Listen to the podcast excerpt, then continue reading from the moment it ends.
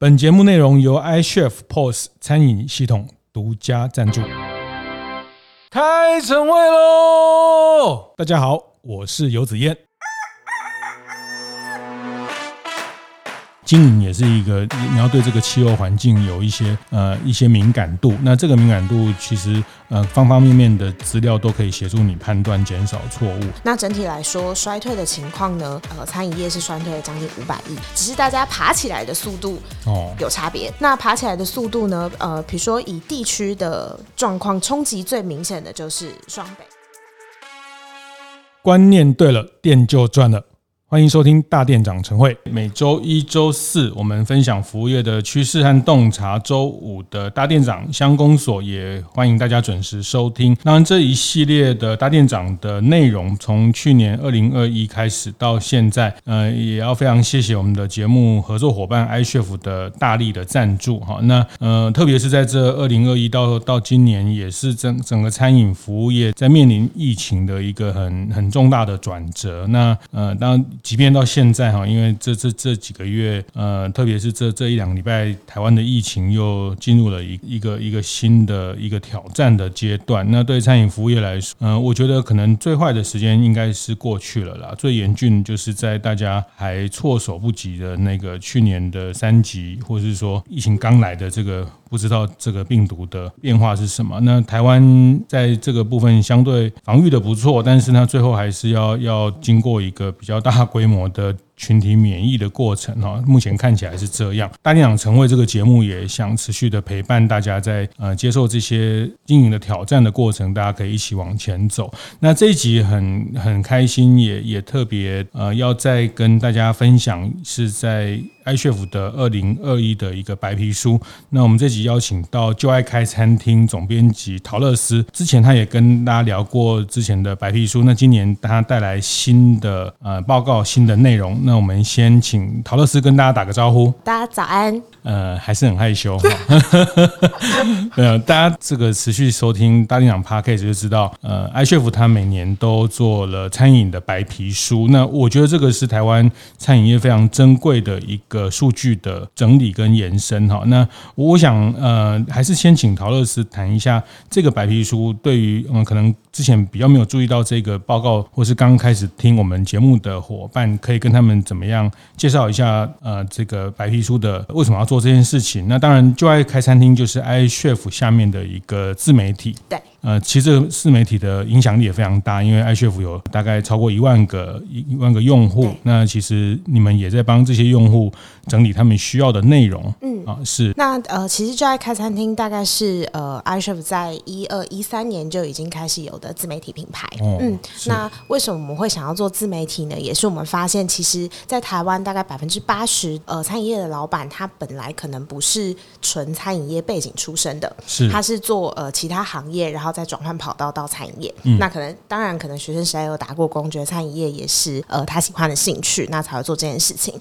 但其实开一间餐厅跟开一间公司一样，它其实有非常多的事情，大大小小的事情需要解决。那从呃税务法规到人事到消防法规，然后到呃你店里要怎么营运，要怎么行销，怎么跟厨师沟通，怎么跟伙伴沟通，等等等等，这些都是需要老板们下去处理的。像呃我之前去采访一个桃园的店家叫。呃，一个汉堡店，哦、那他们的厨师是呃从中国来的厨师，嗯，然后他之前在法国蓝带学院上课，然后他那时候就说，因为他在呃上海工作的时候，他们工作的餐厅是米其林三星，嗯、对，然后他就回台湾自己开店的时候，因为他跟朋友一起开店，他说他从来没想到一个主厨要去通马桶，哦、是，对，是。所以所有大小事都需要呃老板们自己去处理的情况下，嗯、其实呃他需要具备非常大量的知识，是那怎么样可以有效有系统，而且不占他原呃开店时间的这样的状态，可以学习到，这就是就爱开餐厅的初衷。嗯嗯，嗯，所以我们除了网站之外，我们还会有报纸，那会寄给我们自己的店家，然后希望他们可以透过更轻量方式来学习他们需要的知识。是，嗯，是是。那白皮书呢，也是就爱开餐厅非常主力的其中一个部分。嗯嗯、那我们至少每年都会发表呃一份年度的白皮书。那因为去年比较特别，是因为去年有三级警戒，所以我们去年有发表上半年的，嗯，哦、那这一次发表的话，就是整个二零二一年全年度的报告。嗯、是。那为什么会想提供这样的报告呢？也是源自于 iChef 其中一个呃老板 Ken，他之前在呃麦当劳就是做呃数据菜单总监这个角色，所以他会收集非常大量的数据去协助总经理去决定大中华区的总经理去决定说哪个地区的菜单应该要怎么被修改。那怎么定价等等？嗯、但他回台湾呃来创回来创业之后，才发现说，其实呃很多店家老板他们也需要这样子呃讯息，也需要这样的 insight。可是他们并没有像麦当劳或是更大的集团，他们有资源，有一整队的人去来做这样子的报告，嗯、所以才产出了白皮书这样子的基础跟想法。希望可以提供更多的 insight 给我们的老板们，让他们知道说，呃我们现在应该往什么样的方向，然后去怎么样修改自己呃现在。整个 business 的状态是是是，刚刚陶乐斯讲到，就是厨师没有想过要去通马桶哈。那我想，现在更多的厨师，他如果开完餐厅，他可能更没有想还要面对这么多数据，对，没错没错没错，线上线下，还要跟什么 foodpanda、Uber 的打交道，对，还要跟网红这个 保持好关系哈。那我觉得这特别，我觉得这十年吧，也也是整个台湾餐饮跨入了一知识含量越来越高。那当然。特别在线上线下的串接之后，其实开店经营已经变成是一个专业了，嗯，是一个专业了哈。那这个专业当然，厨师的料理的专业当然是非常重要，那是核心，那是基础。那这个专业之外，对市场理解的专业，然后对对客人经营的这个专业，那我觉得这个也是就爱开餐厅这段时间，或是成之所以成立一个自媒体，想专心的协助这些店家一个很重要的目的。对。没错，刚讲到就是说，因为过去哈，我记得以前我们更早以前在在看这些餐饮啊，这个景气就只能看啊什么总体啊，去年政府这个台湾的餐饮业什么四千五百亿呀，变四千六百亿，但是这个这个这个数字好好抽象哦。然后因为这个这个总和了很多很多各式各样的总体的数字，我们看不到个体，这是餐饮业个别，甚至我在白皮书看到，其实你们甚至分。品类分烘焙、分咖啡店、分这个泰式料理，把这个品类，所以这就是说，我觉得现在这两三年，因为有这些数据的辅助，就是以前开店哈，我常听 常听那个我们刚刚开始前在在讲一些餐饮业的用语哈，像那个。熟操哈，熟操就是客人突然涌进来，来不及做，没 错没错，就熟操了哈。还有掉电，掉电是那个 chef 说他不干了，隔天那个老板就掉电了。那所以谈到这边，就是说。这个部分在二零二一年，因为去年是很关键的疫情的一年，那我先可能可以简单的跟大家分享，就是说这餐饮白皮书你们分分六都啊，分地区别，还有刚刚讲的呃料理这个料理的类型，十大类型，十大类型，其实定光定义这个类型就 就非常头痛了。其实这个是我们真的最精髓的地方啊，因为刚像子燕哥刚说，呃，政府会有出数据没有错，但政府的所谓的餐饮业数据是包含。谈我们的像这种独立的小型店的，到麦当劳、汉堡王这种大型连锁，甚至到团扇，哦，就是呃。呃，出当对学校啊这些企业这些，那其实这样的数据整体加总的时候，看起来就没有就失真了。是，他没有办法知道说现在小店家到底面对的问题是什么样的问题。嗯，那这也是做呃芭比说的初衷，就是我们希望把这些数字再 break down，让大家可以看到说我们自己的行业是什么。嗯，那这些数据呢，我们都会经过去识别化。是，所以在当数据公司，因为我们跟呃东方线上，那也是台湾数据的专家，从去年开始，对，从去年开始，深度的合作，嗯，深度的合作做这件事情，嗯，那所以当他们拿到资料的时候，其实在已经呃离开 i s h e f 的时候，它就是已经去识别化了，所以我们完全不会知道说是哪一间客户，这是我们对我们自己客户的承诺跟保证，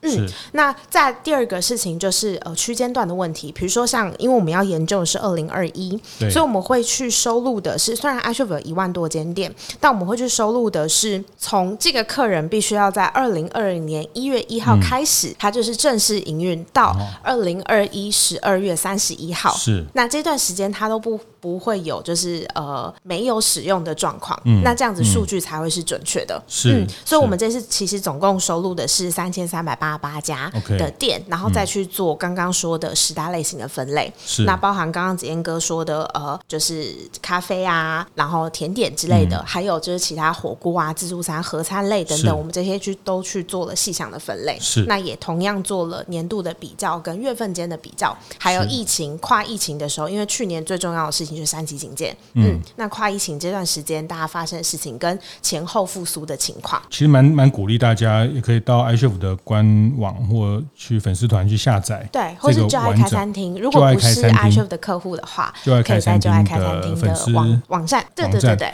可以完整的把它 download 下来。我我觉得，呃，可能还是要练习去去看数据，练习去看，因为。其实这个数据已经是经一定程度的解读了啊。那像我们去年谈到的几个东西，其实我觉得去年谈的后来都我自己在观察市场都非常印证。像去年我们就呃那时候我们也做了一场直播，也是陶乐斯主持的。好，那那时候我们就很明确的谈到韩式料理的，还有在在在这个品类韩式，那确实我们看到去年整个韩式的异国料理里面，它还是非常的强劲强劲的哈。那这个其实都都可以看到，确实。是往这个方向走。那像那时候我们看到台南六都里面，台南这种比较异国的需求，比较新的餐饮的需求，很被期待。嗯，呃，结果台南的房价就大涨了，涨起来，哎，涨起来了，因为大家都要蜂拥去台南开店了，所以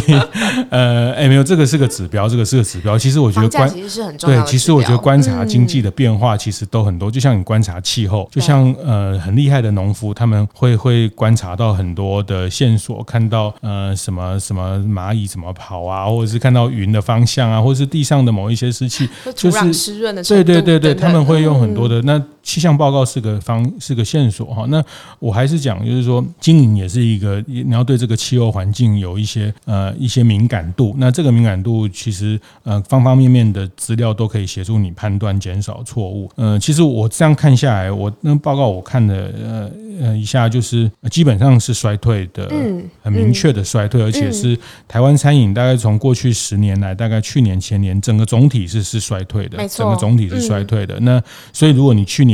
呃很努力，只有做到九成九成五的业绩，那真的也要恭要恭喜你，其实其实是是很厉害的，是很厉害的哈。其实整个整个压力，整个疫情的压力，让让整个市场有一些新的变化，包括呃，因为大家在家的时间，在家的用餐，但是有。有人讲哈，说再不景气都有人赚钱啊，没错，是景气再好都有人赔钱，所以大的局势是这样，是是衰退的，或是几乎所有的品类也都。是衰退，那没错，只有一两个品类是是逆势成长。那没错，我想就还是请陶乐斯你们呃精准的来跟大家分享这次比较特别的结论。理解，第一个首先是刚呃子嫣哥一开始说的，就是衰退的情况。那整体来说，衰退的情况呢，呃，整个呃餐饮业是衰退了将近五百亿。是，嗯，那其实这个金额的幅度已经呃大概下降了六个 percent 左右，嗯、超过六个 percent 左右。嗯，那第二个的话就是所所有的品类，基本上大部分的品类都在呃有，因为去年最严峻的事情就是三级警戒，是那大家在一个措手不及的情况下，很突然的发布了这个讯息，那所以在这个期间里面，大部分所有的呃状况其实都是在衰退的，只是大家爬起来的速度哦有差别。哦、那爬起来的速度呢？呃，比如说以地区的状况冲击最明显的就是双北，嗯、因为当时候北区其实桃园跟呃台北。市是非常明显的，新北比较严严峻，就是疫情状况比较严峻。嗯、那台北相对没有那么，也是挺严峻的，但是大家的自主呃感受更高，嗯、所以大家那时候是在基本上还没有封三级之前，其实人烟就开始稀少了。那三级之后，真的大家都是很乖，都完全不出门。嗯，嗯，那在回回暖的状况的时候呢，台北市的状况也是比较好的。是对。那另外一个就是刚刚我们一直在强调的台南，嗯，台南的回就是复苏率的。速度也是相对快，嗯，嗯，那在品类上面来说的话，呃，看到大家全面一面倒的情况下，聚餐餐型在疫情冲击的时候是最严峻的。对，那什么叫聚餐型的？就是大家平常不会去吃的东西，像烧肉啊，嗯、或者是像美式餐厅啊，像我们刚刚说韩式这些东西，可能是大家是呃揪呼朋好友呃才会一起去的店。嗯、那这店、嗯、这个店在这个期间里面，就是五进到五到八月的时间是冲击最影响的。嗯，那但是呢，有一些特别品类，比如说像刚刚说的韩式，它在外带外送上面其实就做的很不错。哦、嗯，因为这些东西是在家里比较难煮的出来的东西，就会比较好。是在呃，比如说外送平台上面，它的。成效就会比较好。嗯，那在疫情复苏之后呢？因为由于我们看到的事情是在这段时间，大家越来越习惯在家里用餐，哦、以及自己煮饭的频率变高了。对，嗯，那所以在呃看到日常型的餐饮，比如说合餐类啊、嗯、面啊这些呃项目的回的复苏率，其实是相对比较低的。嗯嗯，所以看到就是日常型的店在复苏的情况是相对比较辛苦。是是，嗯、但我注意到一个品类，烘烘焙类、甜点类是成长的。对。节目进行到这里，我们稍微休息一下，和大家分享节目合作伙伴 iCHEF 的相关讯息。iCHEF 餐厅帮的进阶课程在这个礼拜正式登场了。其实之前我在节目中就蛮常分享 iCHEF 定期提供给他们用户的成长课程。在这个进阶课程是新推出的系列，采取小班制、实作以及联名不同单位讲师进行。这个礼拜第一场就是跟开霸餐饮顾问的创办人 James 合作，开立了餐饮业经营者不可不知的成本控管术课程，报名资讯一公布没多久就额满喽，内容也非常的精实和精彩。未来爱学府会举办更多进阶课程，我也会在节目中和大家分享相关的讯息。当然，有兴趣的大店长们也可以上爱学府的官方粉丝团看看哦。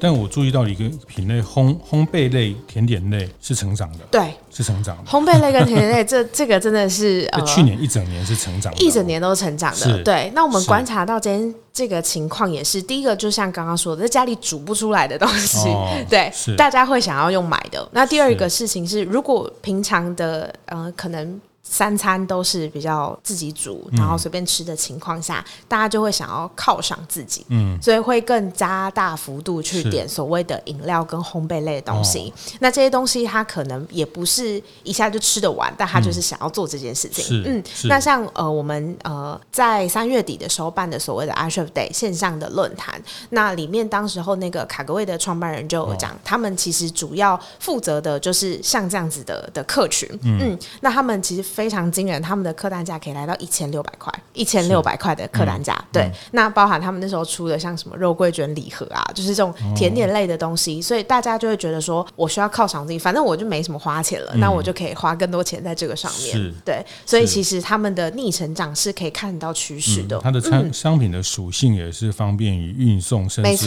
甚至保存的。对对，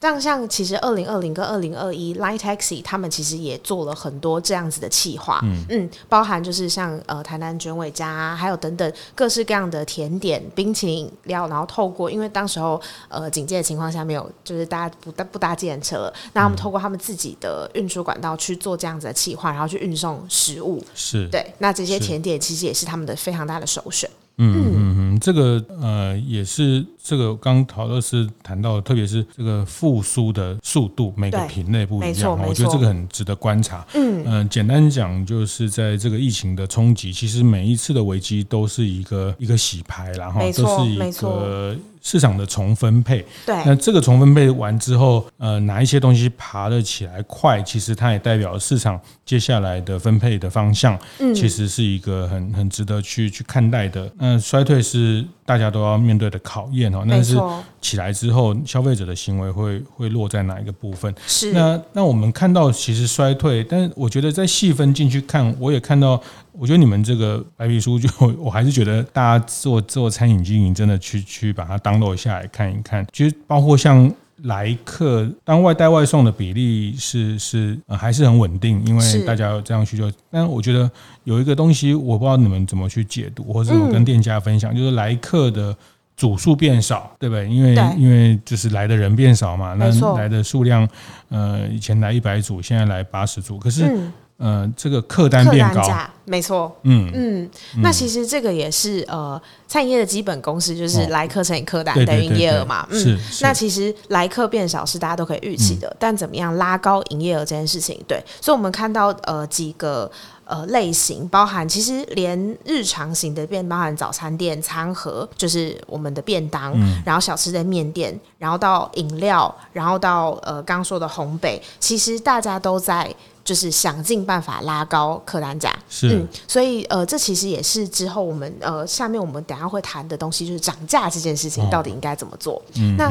涨价这件事情，其实现在真的是万物皆涨啊，是 没有东西不涨。嗯、那再加上其实很多原物料涨，比如说像现在呃乌克兰在打仗，嗯、那乌克兰跟俄国加起来是全世界小麦。的出口三十趴，是是、嗯，那所以在这样子的情况下，嗯、这东西不可能不涨，嗯，所以在原物料涨的情况下，店家到底应该要怎么涨？我们的建议第一个就是你一定要更换菜色。是，嗯，那在菜色加入一些重点或是一些特色，嗯，比如说呃，用一些比较特别的食材，嗯、比较呃看起来比较高单价的食材，或者是你平常没有用的东西，嗯、去更换你的菜色。嗯、那这个时候在涨价的时候，比较让大家觉得心里不会这么不舒服。比如说原本肉酱意意大利面变成。南法肉香一样，没有开玩笑，开玩笑，开玩笑。对，当然就是把一些特别的菜色，或者是加上一些自己呃独有的秘方，这件事情改变菜色，可以让大家呃比较没有感的被接受涨价。是啊，那行销沟通也很重要。行销沟通真的就是 就是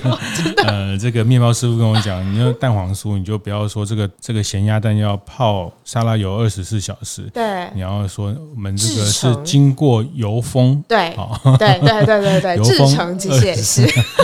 对，那怎么样把那个价值体现、价值主张？特别是现在，嗯、呃，我觉得这个不是一个，就是不是一个话术了哈。我觉得大家可能要再回头整理，这个也是涨价的一个逻辑，就是呃，现在要么线上点，线上点他也看不到、闻不到，没错。那那或你推新的菜色，他也不见得吃过。那他即便来电。那可能也外带，或是来电的时间，嗯嗯嗯、其实你也没有办法充分跟他沟通太多商品的的价值啊、所以这个在在内容的时候，在在能跟他接触的时候，不管是粉丝团或者是在这个内容有机会被沟通的时候，确实在内容上要要好好的去对。去去把它。去去用心的经营内容的部分，就现在餐饮业进到了一个前所未有最需要行销的的时候，对，是。那包含刚刚子燕哥说你的你的粉丝团、你的 Instagram 这件事情，其实都是非常非常重要的。对，当你看不到、闻不到的时候，照片很重要，文字很重要。你如何经营你跟你自己客人间怎么互动这件事情，怎么让他信任你的餐点，然后每一次的用餐体验，不管是外带还是外送，都要去专注说，呃，他。被送出去之后，他的呃食物吃起来的味道怎么样？嗯、像我们之前有一个呃客人叫客汉堡，嗯，那他们是汉堡店嘛，所以他们对于那个汉堡的皮有没有酥，哦、然后再包，因为它被包装过后之后，它一定会因为潮湿，所以它一定会软。嗯、那怎么样确保这个口感是可以被接受的？嗯、所以他们当时候除了呃，汉堡上面的纸，然后汉堡纸在外面包个盒子，确保它不会扁掉。是然后他们自己实验，亲身点，在几公里的范围内，它长的样子会是什么样？嗯，对。所以这些东西其实都需要经过仔细的测试。外送的这个开箱体验，没错。嗯，嗯，外送或是其实外带也是，因为外带其实其实有时候会更可怕，因为你自己会觉得说，哦，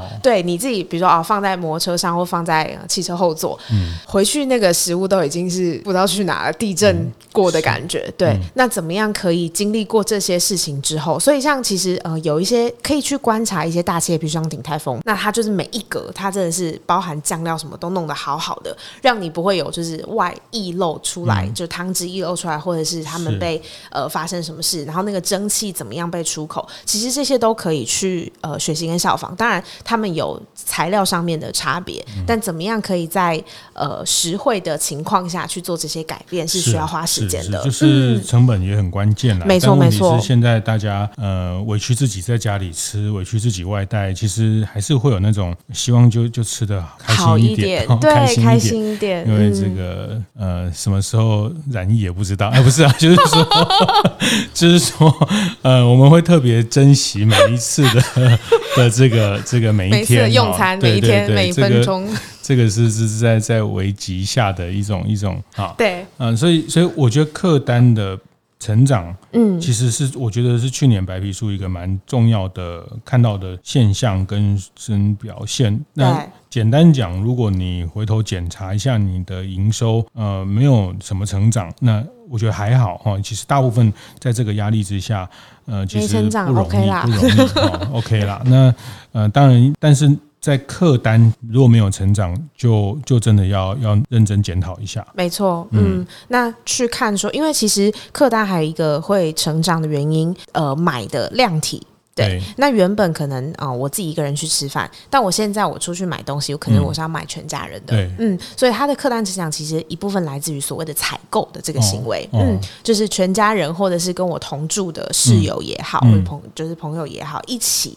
用餐这件事情会变得更明显，嗯，嗯，所以他其实客单有一部分来自于的是这样子的行为，是，嗯，所以就算你没有改菜色，就算你没有涨价，你的客单。尤其日常型的餐厅，它的呃量体会变高。然后第二个再加上就是，比如说。Online 大家在点的时候，不论外带还是外送，大家点的时候呢，还没有花出去钱的时候，那感觉，嗯，没有觉得花钱的感觉，所以大家在网络上都觉得，哎、欸，好像这个也想吃，那个也想吃，嗯、你让他越想吃，他就点越多，嗯，对。那第二个、嗯、第二个客单拉升的原因来自这边，对。那所以呃，基本上就像刚刚子燕哥讲的，如果你的客单没有成长，你可能要思考一下，到底是比如说外带外送，嗯、或者是你的体验感、嗯、这件事情。嗯就质质跟量啊，质跟量都要去去看待，没错没错，所以它已经变成是某一种采购的行为。他希望比较不会说啊，这边买了买了这个，再去那边买了这个，因为它的采购的呃时间成本，第一个，那它如果透过外送，它也有外送的成本啊，所以呃这个部分可能大家在品相的延伸上可以去去思考一下，但我也不建议品相过度的增加，没错没错，就是说呃你要有道理的延伸，因为当它的行为。是用一个家户的采购，或者说，哎、他希望去做一些满足他呃主餐之外的一些塞塞 side dish 的一些副餐的需求，对。这个部分有有意识的、有道理的去延伸，嗯，那提供一个比较完整的呃用餐的，包括像像套餐这样的的菜单，我想这个大家都都知道，也是都在练习，然后那只是说，我觉得这个很明确的一个一个检查的指标，就是客单的提高，没错，客单提高，你们看到大概提高至少有到五趴以上嘛？呃，如果以提高的幅呃有提高的幅度来说，差不多。哦，对，那当然还是有一些电型有一点衰退。嗯嗯，那所以呃衰退的比例平均来说大概是两趴。左右，对客单的衰退，嗯，那也是比较集中于就所谓餐厅型的客单，就是因为它比较少进店了嘛，嗯，嗯那这些如果它转做外带的话，才有可能拉高客单，但是去平均上面来讲的话，是。可能还是会辛苦一点点，是是是，就就是客单的这个。刚讲的就是说品相，我我觉得品相延伸还是要很谨慎，因为呃，大家刚也提到，因为涨价，因为食材成本，那但我觉得就你的原来的商商品做一个程度的升级，好像我们呃前上个月的。大店长建学团去看这个 Q Burger 啊，那 哎，其实他们这这半年一年，当然他们做了 App 去对这些外带外送，可是他们其实花了蛮大力气咖啡的投资，是是是，对。那天我去 Q Burger 吃个早餐，我我喝点个什么拿铁，哇，也可以卖到七十块，就是说，就是它单杯拿铁，但它有还有它比较好的。精选的咖啡也可以卖到六十，就是一般我们过去会觉得，哎、欸，早餐店的咖啡好像就对对对对啊，然后就是一个一个有就好哈，所以他们。就发现，哎，很多人买了他的早餐，去跑去便利商店或跑去卡玛 买路易莎买咖啡。是，那所以他们在咖啡上做了设备的提升，在在做了这个呃豆子的提升哈。那当然就把这个的价值主张在咖啡上面用力。那所以当然我觉得这个这个也是面临很多现在跨界的呃竞争啦。就是我我以早餐这个为例，你像像路易莎，它也跨了早餐的市场哈。像我今天早上经过捷运出口那个路易莎，他们。也也很多摆到门口来做这种像呃像摩斯汉堡这样的，对，就还是可以直接拿了就走，对对对，就来服务的这种。呃快取啊。那当然就是说他们也攻到早餐市场，那所以很多那对早餐的来说，他当然也要攻咖啡这个市场。没错。那我意思是说，像咖啡这个品相，在早餐店里面，他们就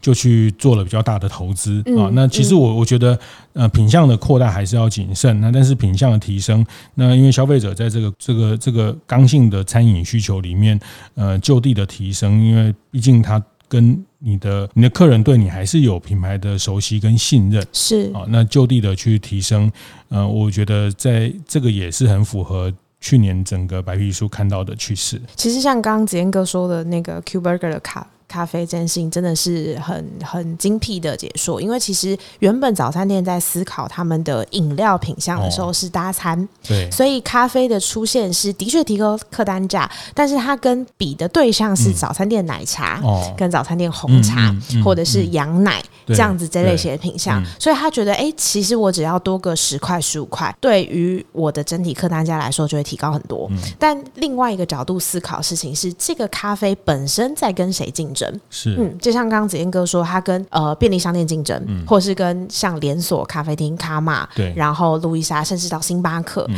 对，那怎么样在中间找到一个平衡点，嗯、然后可以让客人在一站式购齐？因为其实对于客人来讲，大家现在也不想要趴趴走，因为危险，哦嗯、所以如果能够在一站式购齐，大家就会想要在一站式购齐，嗯，所以提升品类这件事情，的确在我们看到、嗯、呃整个餐饮业上面，大家有蛮明显的在往这个方向。前进。是是是，其实你如果是中餐餐饮，我觉得你刚也给我一个 feedback，就是说，其实我我也看到有些比较呃精致一些自助餐，它可能过去比如说像自助餐、午餐、晚餐这种家庭的自助餐需要，那可能汤就是例汤，它汤就是免费的，对，但现在可能卖比较好的汤，对，啊，那他他收费，他可能二十三十，但是。呃，他真的跟那个免费的要捞很久才能捞到一点点蛋花跟海带芽的 这个，他他真的很是对。那但是对我来说，如果一整天，呃，这个汤它你做一个比较好的汤品，这个概念跟咖啡也是一样，是、哦、就是说以前只是一个服务性质，但是它现在变成一个配角。嗯、那你把这个配角呃提升，让它变成一个，那也是扩大你的呃毛利跟收入的一个很重要的来源。没错，没错，是是。那我觉得这个都是有有脉络。的去去经营，因为这个是符合现场的需求，符合整个趋势看到的的需求哈。就是那我我想很多人也有这个感觉，也在做这件事情。那那更明确的是，没错，就是大家呃从整体的报告可以看到这个，这个我想也是白皮书带给大家经营上的一个蛮重要的一个指南，或是以指北针的方向哈。对，反正指南指北都可以，去哪都可以，成功就好，但是方向方向哈，就是说呃方向对了。方向对了，就就这个就不远了哈，跟我们这节目谈的也是观念对了啊。那我觉得白皮书给大家一个明确的经营方向。那谢谢谢谢陶乐斯这一集来带来大家的这个洞察。那其实这个白皮书很有料哈，我我还是想再谈下一集的。主题谈，你们也是在这次看到了所谓餐饮电商化这个概念。好，那我们就先卖个关子，下一集继续跟大家分享。谢谢陶乐斯，谢谢，谢谢。连续两周和大家分享《危机解密》这本书，由台湾奥美前董事总经理王富贝老师撰写的这份教战手册。那我收到了非常非常多的回响，很多大店长的店家告诉我，确实真的他在危机的事件上受到了很多的伤害。那其实也非常。期待能有更多的学习来了解如何做好危机处理的管理。那我想，为了这样的一个让大家的品牌可以更持续稳健的发展，我跟富贝老师决定，我们在五月十九号会在台北南港老爷举办一个危机解密的工作坊。那我们用更实战的方式来跟企业、来跟品牌来做这样的一种训练跟练习。那这个课程我们只招十二家的企业。那我们。希望说，这个十二家的企业，每一家企业都可以派三位来参加这个课。这三位分别是老板自己，还有店长。粉丝团的小编，这个设计其实是也是一个协助企业在建立你内部组织的危机处理小组的最基本的三个成员。那我们希望透过实地的演练，然后更呃有效的一个课程的训练，让大家把这样的能力升值在你的组织内部，成为之后一旦遇到危机的时候可以快速反应的一个模式。对这场危机解密工作坊课程有兴趣的品牌和企业，呃，欢迎您到我们的粉丝页或是 Line 在艾特上留言或直接发讯息给我，我们尽快帮您保留名额。那非常期待大家一起来参与这样的课程，去帮你的品牌去做好一个防护的护城河。